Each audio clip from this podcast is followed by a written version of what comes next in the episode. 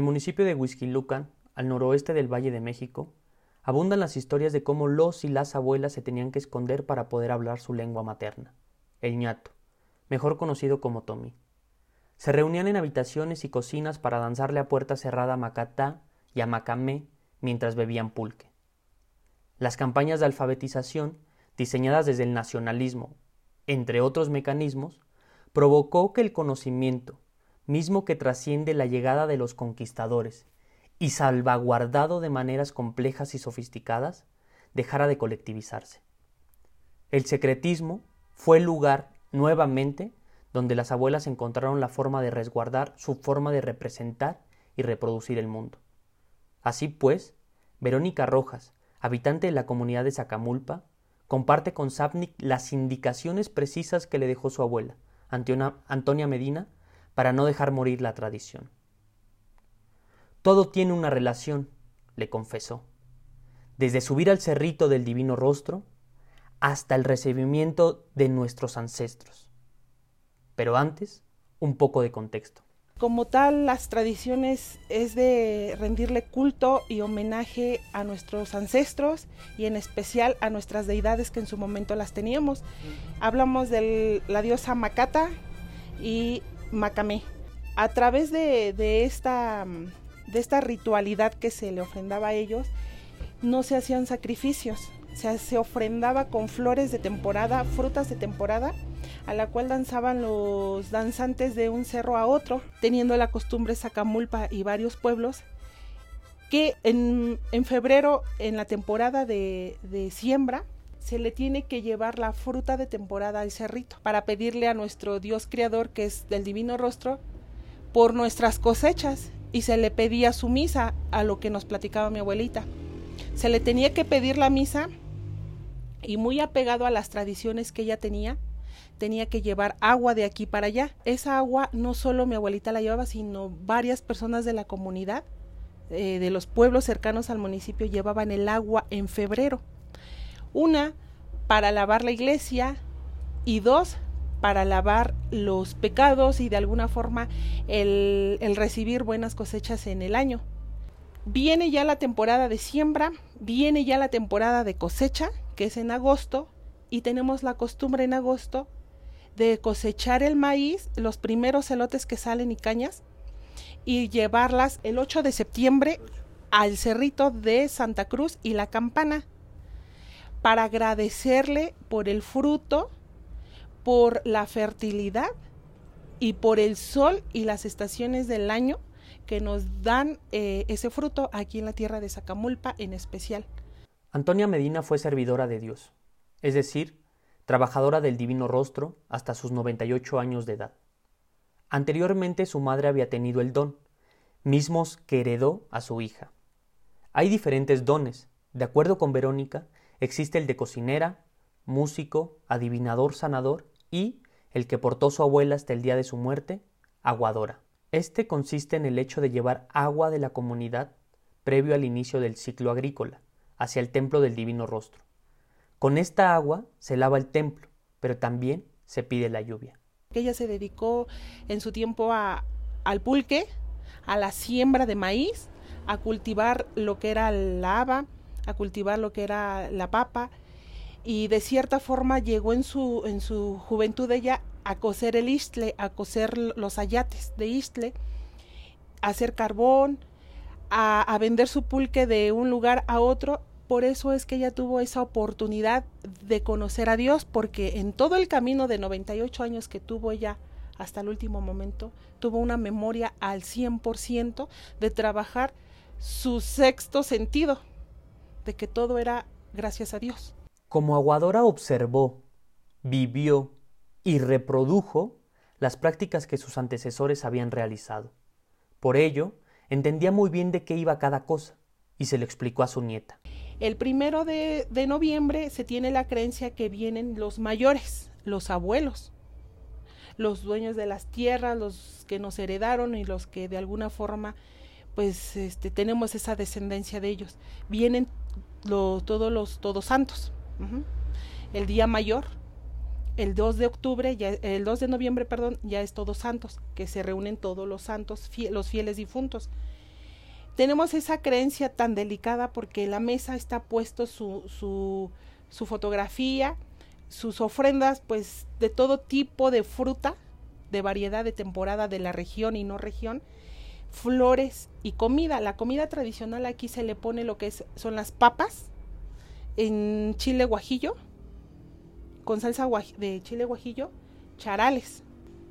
Y ese es el plato especial y el plato fuerte para la mesa, sin carne. ¿Ese plato es específico de ese momento?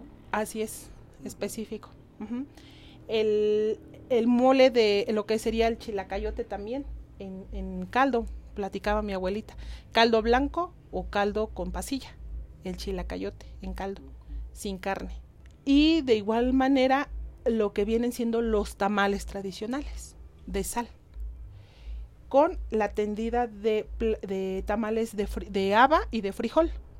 Tiene una forma específica de hacer el tendido de masa para los de haba y para los de frijol. Tienen también su forma y su estilo propio aquí para hacerlos. ¿A qué, te refieres con un tendido especial? ¿Podrías describir en qué consiste?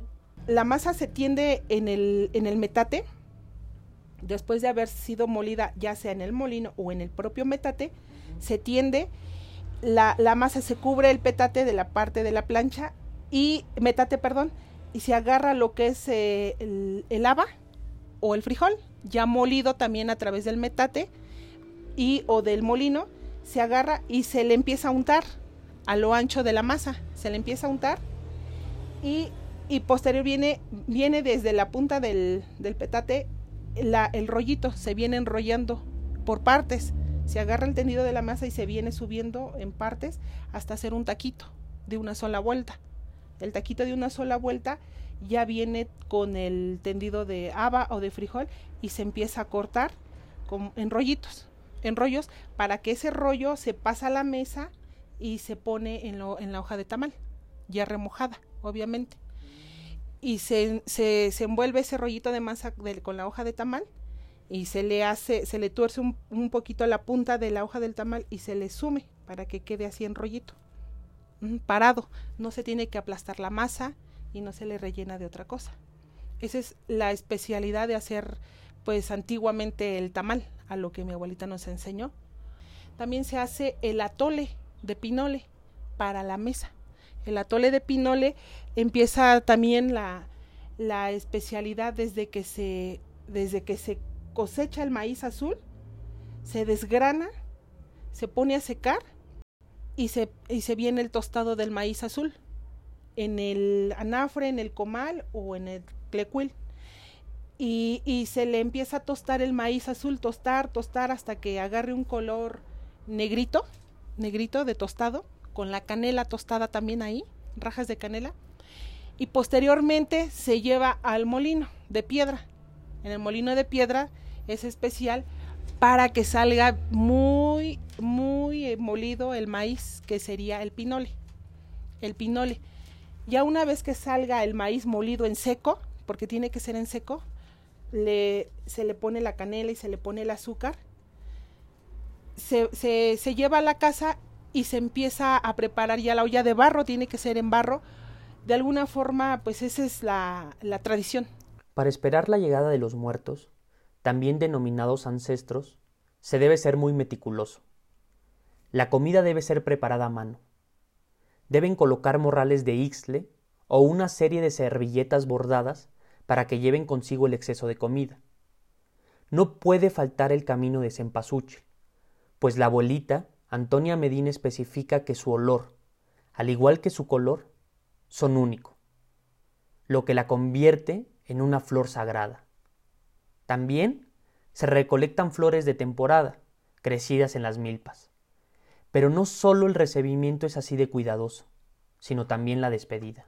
Y, y de esa forma pues le estamos dando el culto a, nuestros seres queridos y cuando fallece aquí una persona día de este pues desafortunadamente se da la costumbre la tradición de despedirlo con la ropa que a él le gustó en vida él no se le puede poner aquí ropa de lana a un difunto porque se tiene la creencia de que pues es una, un insulto, una insolencia a lo que es el difunto. Se le tiene que poner guaraches de cartón.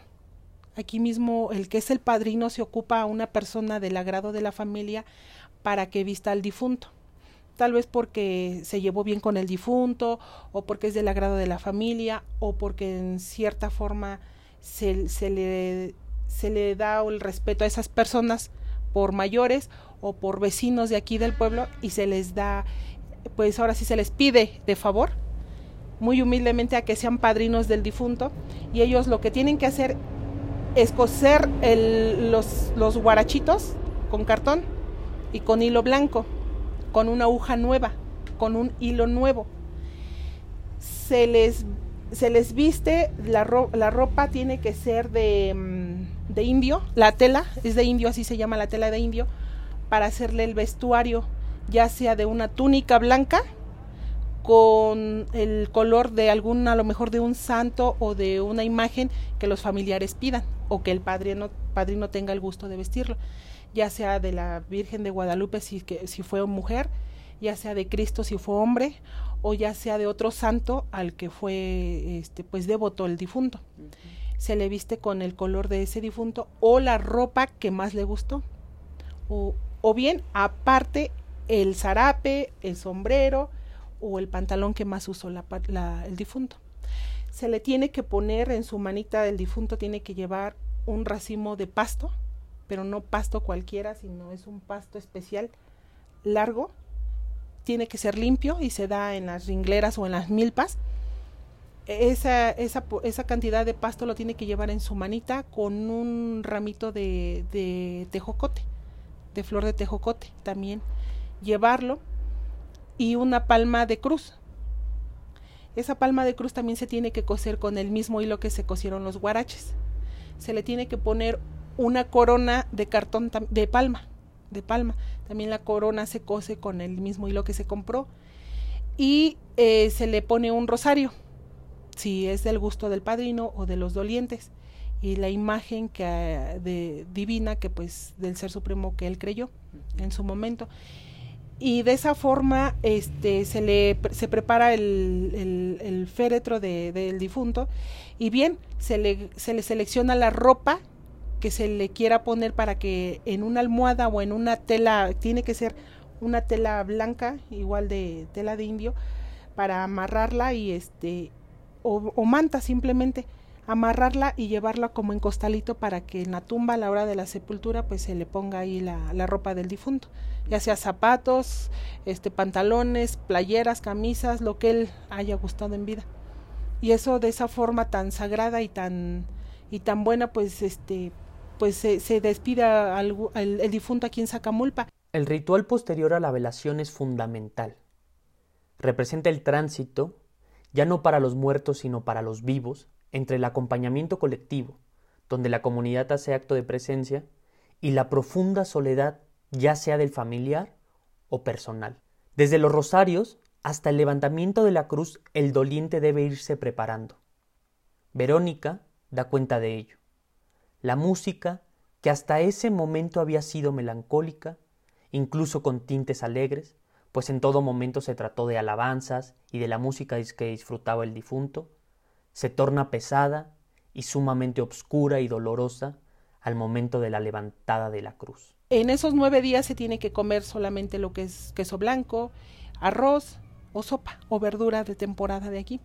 Después de los nueve días, que es ya la misa, ya se acostumbra a comer las carnitas o ya lo que los este, dolientes estén preparados para dar, que es el mole tradicional con sus, sus papitas y su pollo. Ahí ya lleva pollo y eh, perdón, en, también cuando se, se, se, sepultan en la misa de, de, ya que fueron a sepultar al difunto, después se esperan en la casa de, de los dolientes, a donde ellos ofrecen de igual forma lo que es eh, las papas con el, el guajillo, en salsa de guajillo y charales. Y es lo que se les da a los que acompañan hasta el último momento a los dolientes con su agüita de, de Jamaica, que es lo tradicional y pues a los que gusten pues una copita de alcohol o en su momento eh, anterior pues se daba pulque con eso es que se despedían también a los difuntos. La comunidad asiste al velorio para entregar una cera, misma que se prende a los pies del lugar donde descansa el recién fallecido. Esto se repite el Día de Muertos, su primera cera formal. También presencian el delicado proceso del levantamiento de cruz, el cual consiste en poco a poco ir recogiendo en una espátula la cruz. Las indicaciones son distintas según el rezandero, pues puede comenzar del centro a la periferia o de la periferia hacia el centro. Es decir, comenzar por los brazos y las piernas, según me cuenta Verónica. También se levanta el platillo con chilacayote y chile guajillo. Se coloca en una caja forrada de negro la cruz y se planta en el cementerio a los pies de su tumba. Previo a todo esto, se prepara la habitación limpiándola con escobilla, una flor que crece en los linderos de las milpas. Verónica recibió su última lección preparatoria por parte de su abuela cuando falleció, pues se hizo responsable de todo este proceso. El vivir con ella fue una experiencia muy bonita porque fui creciendo con, con su ejemplo, vamos. Yo la veía caminar, caminaba. Yo la veía trabajar, trabajaba. Ella era de las personas que tenía pues una, una fe muy grande, católica, y creyente en lo de sus antepasados. Entonces fui adoptando esa forma de ella. Antes, este, cuando amanecía, ella le gustaba raspar. Raspaba y nos invitaba a que fuéramos con ella a raspar para que nos diéramos cuenta de cómo se extrae el pulque, cómo se limpia el maguey. Y la seguía, y conjuntamente con pues, mis primos, mis hermanos. Y era agradable el momento, llegaba la tarde y de igual manera a, a raspar para este, seguir pues extrayendo el pulque, el aguamiel para el pulque. En el transcurso del día, pues me enseñaba a cómo fermentar, cómo se fermentaba el aguamiel para que se procesara pulque, cómo se tenía que lavar el recipiente de sus, sus mezcales o sus guajes para que pues yo aprendiera y, viera cómo, cómo tiene que ser de alguna forma pues limpio o higiénico el, lugar y el, el recipiente para, para poder este, tener un buen pulque ponías un istamal a cocer el maíz y, a hervirlo y era la hora de ir al, molino. Vamos al molino y ya llegaba la hora de hacer tortillas. Y haciendo tortillas, pues a veces pues decíamos vamos a hacer unos tamales con la misma hoja del maíz, de, de la milpa, de hoja verde. O ya en temporadas, dependiendo de la temporada que fuera, ya habiendo hojas ya secas, pues con hoja seca de, del maíz. Entonces fue una, una diversidad de cosas con ella que se vivió que fue muy bonito. Con ella fue muy agradable, unos recuerdos muy bonitos y hasta que pues yo llegaba a pensar, ya la veía más grande, más viejita, ya sin fuerzas, porque hasta el último momento ella caminaba con fortaleza en las milpas. Siempre también en el transcurso del día nos enseñaba a trabajar en la milpa, a ir a quitar la hierba, a, juntar los chocoyoles en temporada de chocoyoles, este, de malvas en temporada de malvas, de, ir a, dejar limpio el, surco para que creciera bien el, la, la, caña y diera bien el maíz. ¿Y a ustedes les enseñó algún rito que no estuviera necesariamente relacionado con lo católico? Eh, en, la, en el momento de, hablamos de la siembra, teníamos que juntar las flores de temporada, que empezaban desde febrero, marzo a, crecer las, las florecitas y nos íbamos a los valles, en parte, a los montes, a juntar esas florecitas o las flores que tuviéramos aquí en casa para hacer un montoncito de flores con una jarrita de agua en un, jarrón de, de, barro, un platito de copal y, y un, un, kilito de fruta, ¿no? De lo que, de lo que fuera en su, en su momento, pues ella nos platicaba que a veces no había dinero para comprar un kilo de manzana. Ah, pero sí había aquí un árbol de peras y cortaban la pera de, de temporada. O había em, ciruelos, que es la temporada, ciruelos, y lo juntaban en el platito y toda esa fruta iba y la ofrecía a la milpa. Si hubiera en su, en, su, en su lugar un arbolito, iba al árbol y ahí ofrendaba para que tuviera buena cosecha. Eso es lo que ella hacía en, rito. ¿Para qué? Para darle gracias y eh, permiso a la madre tierra, para poder prepararla y que nos dé buena fertilidad. Ese es el, el rito que ella hacía y que aprendimos. El copal para este, pues, purificar eh, como nosotros conocemos las venas, ella nos decía, eh, nosotros tenemos vena y hay que purificarla con clorofila, que era, eh, no sé, ella nos decía mucho el agua de cilantro. Ahora la tierra hay que prepararla para que, ¿con cómo la vamos a purificar? Con el copal, para que ella nos dé permiso fluir aquí. Y como mujeres no tenemos que traer en ese momento pues el pantalón, tenemos que traer una falda para que la fertilidad amarre en ese momento a lo que nosotros estamos dedicando a la ofrenda. Otro rito era de, del maguey. El maguey también era muy sagrado para ella, de sus padres. Sus padres le enseñaron a pedir permiso también para tener buen pulque. De hecho, ella tuvo una gran fortaleza dentro de ser chiquera porque ella nos platicaba que no todas las mujeres tenían esa oportunidad de que el pulque se les diera por simplemente ser mujeres, se les cortaba. Pero ella creció con la costumbre de sus papás y con el apoyo de ellos en decirle, hija, tenemos que dar y pedir permiso al maguey para que nos dé buen... ¿Y cómo? Ah, pues hacer el rito. ¿Y cómo va a ser el rito? Pues cantándole. Y ella pues cantaba pues canciones que se le veían, venían en el momento a la mente y le bailaba. Le bailaba y, yo me recuerdo que cuando era niña eh, ella me jalaba y íbamos al, a los mayelles y yo la veía cómo sacaba el aguamiel con su jarrito y lo echaba a su garrafón que llevaba. Y me, me decía si tenía sed sí, abuelita, sí, sí tengo sed. Y nos daba a probar un poco. Ya probábamos. ¿Está rico? Sí, muy, muy, muy bueno. Ah, entonces ya me, me abrazaba de gusto, de alegría y empezaba a bailar ella conmigo. Cuando me podía cargar, apenas recuerdo de, de, esa infancia que pues me cargaba y bailaba conmigo. O cuando ya empezaba yo a caminar, pues me agarraba de las manos y empezábamos así a bailar alrededor de, del maguey. En agradecimiento al, al, al dios, de, bueno, en ese momento a la deidad, ¿no? De, del maguey, para que nos diera, bueno, diera, siguiera dando el, el agua. Esa es parte de, de los ritos que me acuerdo. Ah, también, si ella veía llegar un colibrí, ella era señal de que todo era alegría y todo era felicidad, porque ella recordaba a sus papás mucho. O sea, los llevaba en la mente por todo.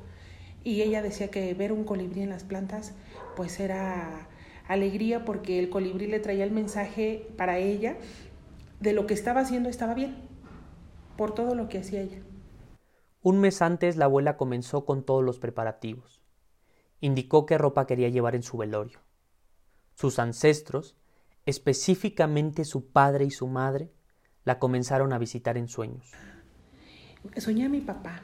¿Qué le decía abuelita? no, pues con unos toros muy grandes, grandes, y que me decía que fuera por ellos para que no nos faltara de comer. Ay, abuelita, son sueños nada más, abuelita. A lo mejor ellos se acordaron de usted y de usted ellos por eso. Y cuando los, los últimos momentos ya de la semana que se empezó a sentir mal, resulta que, que hablaba ya mucho de, de sus papás, hablaba con sus papás en otomí abuelita. Y es cuando nos empezó a preocupar, abuelita, pero ¿qué tiene? Abuelita, tranquila, abuelita, mamita, aquí estamos, madre, aquí estamos. Y empezaba a hablar en anatomía y empezaba a mencionar nombres, nombres desde todos sus hermanos y nombres de sus papás. Y es a donde nos empezamos a percatar de, bueno, de, especular en ese momento de, pues mi mamá ya está mal, mi mamá, mis, mis tíos, mi papá. No, jefa, estás bien. No, ahorita viene el doctor y ahorita te va a componer. Es que a lo mejor tienes temperatura. No tenía nada de temperatura. Y, ella decía, em, empezó a, vivir todo, todo, todo. En esos cuatro días vivimos muchas cosas de su, de su vida, porque empezamos a escuchar cómo hablaba. Entonces eso fue un anuncio para nosotros de que pues ya quería despedirse de todos. Y ella me, me mandaba, bueno, nos mandó, a mí me pidió que cuando yo la viera así, una semana antes de que se pusiera mala, que cuando yo la viera ya muy mal y que si ella empezaba a hablar con sus papás, que era momento de que yo le fuera a avisar a su familia. No, abuelita, pero no, eso no va a suceder, hija, es que eso tiene que pasar y va a pasar. Prométeme que lo vas a hacer. Ella de repente se desmayaba, pero despertaba rezando. Eh, ella de repente como que se le iba el pulso y despertaba pidiendo el copal. Y y esperaba ella a alguien. Lo esperaba, lo esperaba y no podía venir. Y decíamos, ¿a quién espera? Porque sufrió mucho mi abuelita en esos cuatro días. Fue como llegó un tío y ese tío que no estaba aquí lo, lo trajeron. Bueno, es de aquí, pero había salido y, hasta que llegó fue como mi abuelita pues empezó a, a despedirse de él para, para ya irse tranquila.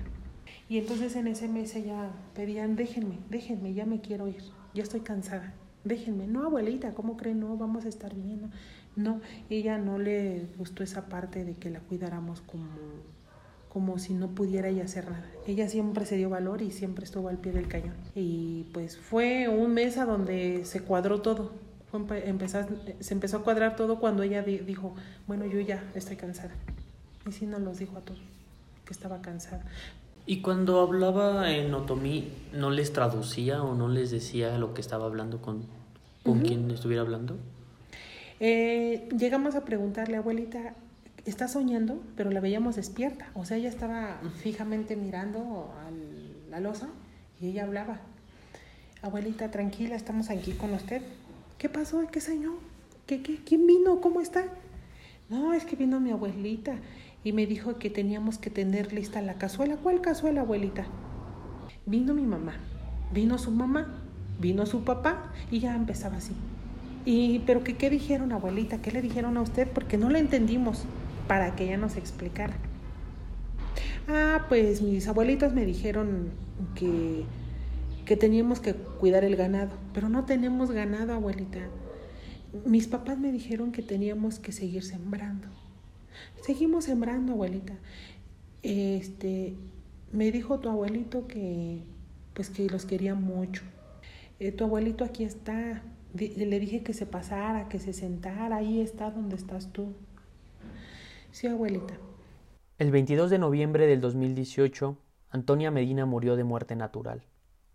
Tan solo duró una semana en cama, misma que aprovechó para repasar todas las enseñanzas que le había compartido a Verónica, su nieta. En ese mes de que empezaban a cuadrarse ya las cosas con ella de, que se sentía mal, ella me decía, hija, este, esta ropa, hija, mm, con mucho respeto a quien vayan a buscar los padrinos.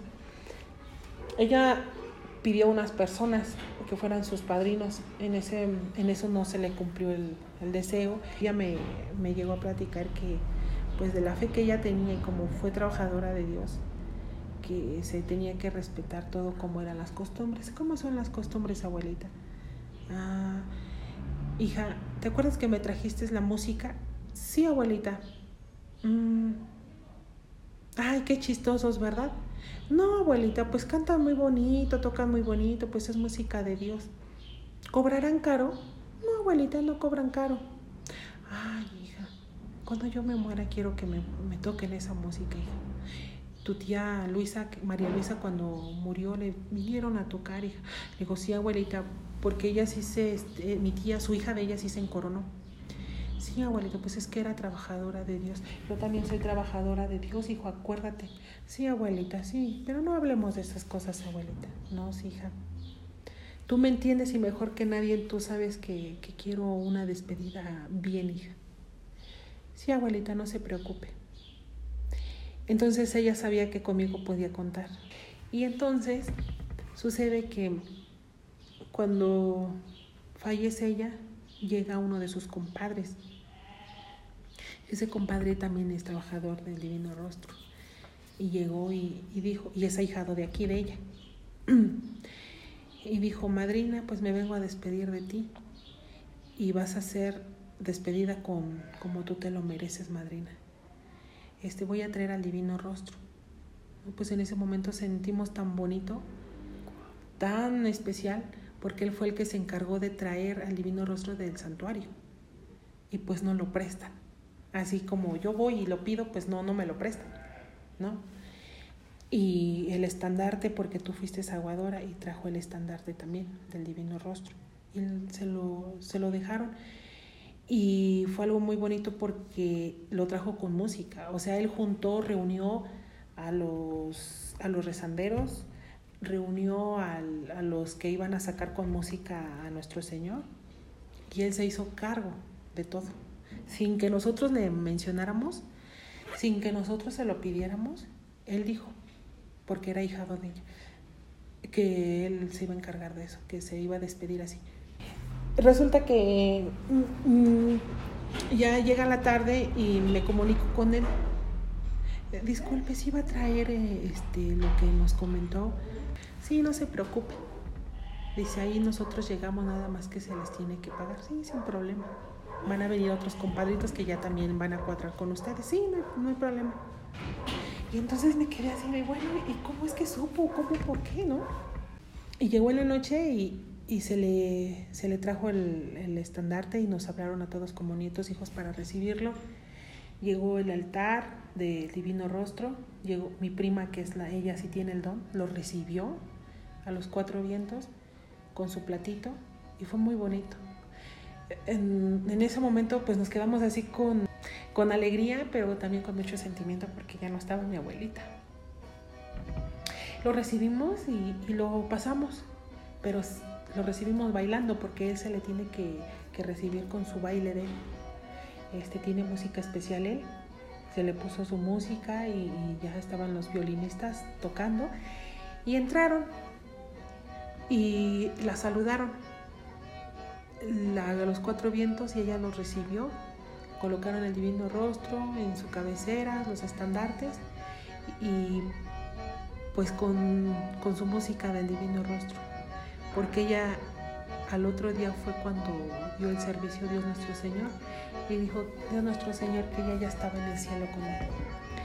Y, y sí, se le veló con toda su música, este, los compadritos al otro día también, su, eh, su, estancia aquí de los dos días de velación. Fueron dos días, dos noches y tres días. Y también cuando a la hora de salir mi abuelita, pues la sacamos de la casa grande que está, es allá arriba. Y de ahí la trajimos aquí. Aquí estuvo un ratito también. Y pues mi abuelita yo creo que no se cree porque no la dejábamos ir porque era mucha la alegría de que la música, la música no dejaba de parar la música para ellos, la música. Y mis primas y yo tenemos pues ese gusto y el don también para bailar en la danza de arrieros, porque también es un don.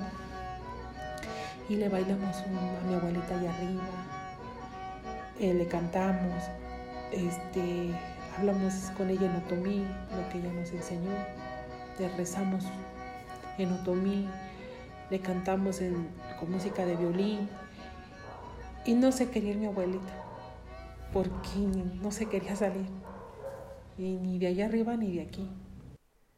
Llegó el momento para el cual Antonia Medina había preparado, por años, a Verónica Rojas. Fue específica, clara. La tradición que tan sabiamente había resguardado y continuado, ahora quedaba en manos de Verónica. Recuerda de dónde venimos, le decía continuamente. Y así lo hizo. El primer día de muertos que le tocó recibir a su abuela, preparó, junto con su familia, una ofrenda bellísima. El camino, trazado con la flor sagrada, estaba delineado por cañas de maíz que sostenían fotografías de la abuela en vida. Al ingresar al cuarto donde ella había crecido, y que ahora funge de altar de su prima, te encontrabas con una portada que describía, a grandes rasgos, la vida de la abuela. tenía dibujado una yunta, dos magueyes en las partes inferiores, las herramientas de trabajo del tlachiquero, jarros para beber pulque, y entre representaciones de flores, dos colibríes. La mesa, misma donde se le veló, estaba repleta de panes y frutas. Era tal la cantidad que hacía un montículo que daba la sensación de desparramarse. Fotos, jarros con diferentes bebidas y una diversidad de platillos fueron colocados en distintos niveles, pues se trataba de una ofrenda escalonada. Debajo de toda esa variedad de elementos estaba algo sumamente significativo. Las servilletas bordadas en punto de cruz, unas hechas por las nietas, mientras que las otras fueron de la abuela. En la parte frontal estaban las ceras. En los costados se armaron unas escenografías que representaban la vida de la abuela. Se podía ver del lado izquierdo un depósito de mazorcas acompañado de morrales, ayates y diferentes cuerdas, todo de Ixle. Y del lado derecho, una escena de alguien preparando la tierra para sembrar. Al centro, en la parte superior, colgada a la pared una fotografía de Antonia Medina. Escoltando la foto, dos bordados en hilo de lana. Uno contenía grecas, el otro una flor. La flor característica de los cuatro rumbos. Prepárate y no tengas miedo, porque yo no tengo miedo a morir. Lo que mi Dios Padre me dé y tenga destinado para mí, lo voy a aceptar. No te olvides de mi hija, que cuando yo falte, tú no me vas a olvidar haciendo lo que yo te voy a encargar. ¿Qué abuelita? Tienes que seguir recorriendo el pueblo para pedir la limosna, para que no nos olvidemos de Dios. El divino rostro es muy milagroso, pero también hay que tener cuidado con eso. No hay que jugar, no, es cosa delicada, es cosa de Dios y hay que cumplirle. Te encargo, hija, por favor, que camines como yo lo hice. Y pues me encargó mucho que no se perdiera la costumbre, también me platicaba mucho el chincuete, hija. Mañana ya no lo reconocerán y se acordarán los jóvenes, pero que no se pierda esa costumbre. Es tan bonito cuando vienen a bailar los huehuenches. Sí, abuelita, sí, hija, que no se pierda. Ella misma nos cosía, eh, bueno, a mi papá, a mis hermanos, cosía los delantales, que fue lo que nos encargó mucho. Cuiden los delantales y cuiden el chincuete. Dejó un chincuete de su hermana de ella que usaba. Ya está viejísimo su chincuete. Mi papá lo, lo está conservando y uno que ella compró, pero también lo terminó de, coser, ella. Cuiden las, las, blusas porque dejó blusas de seda de las que ella cosía. En su momento le costó para conseguir la tela.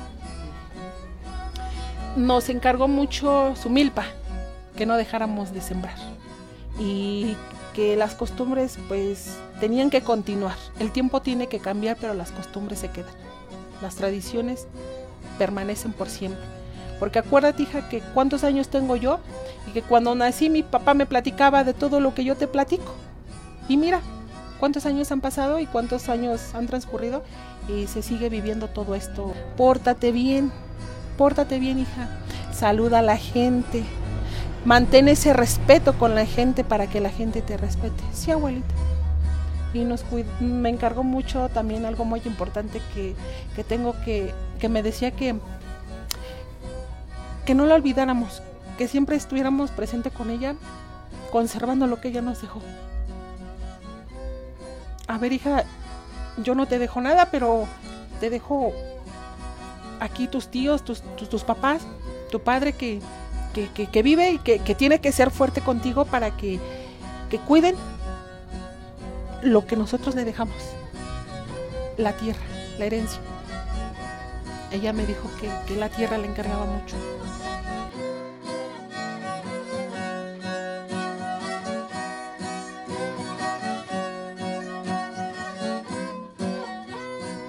Este podcast fue producido por Sapnik, periodismo especializado en la fiesta.